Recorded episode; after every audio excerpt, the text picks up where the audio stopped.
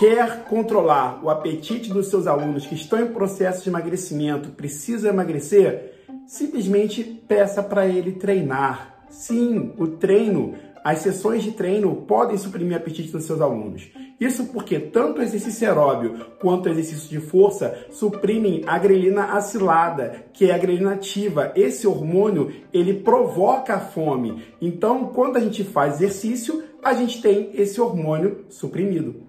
Olha que legal.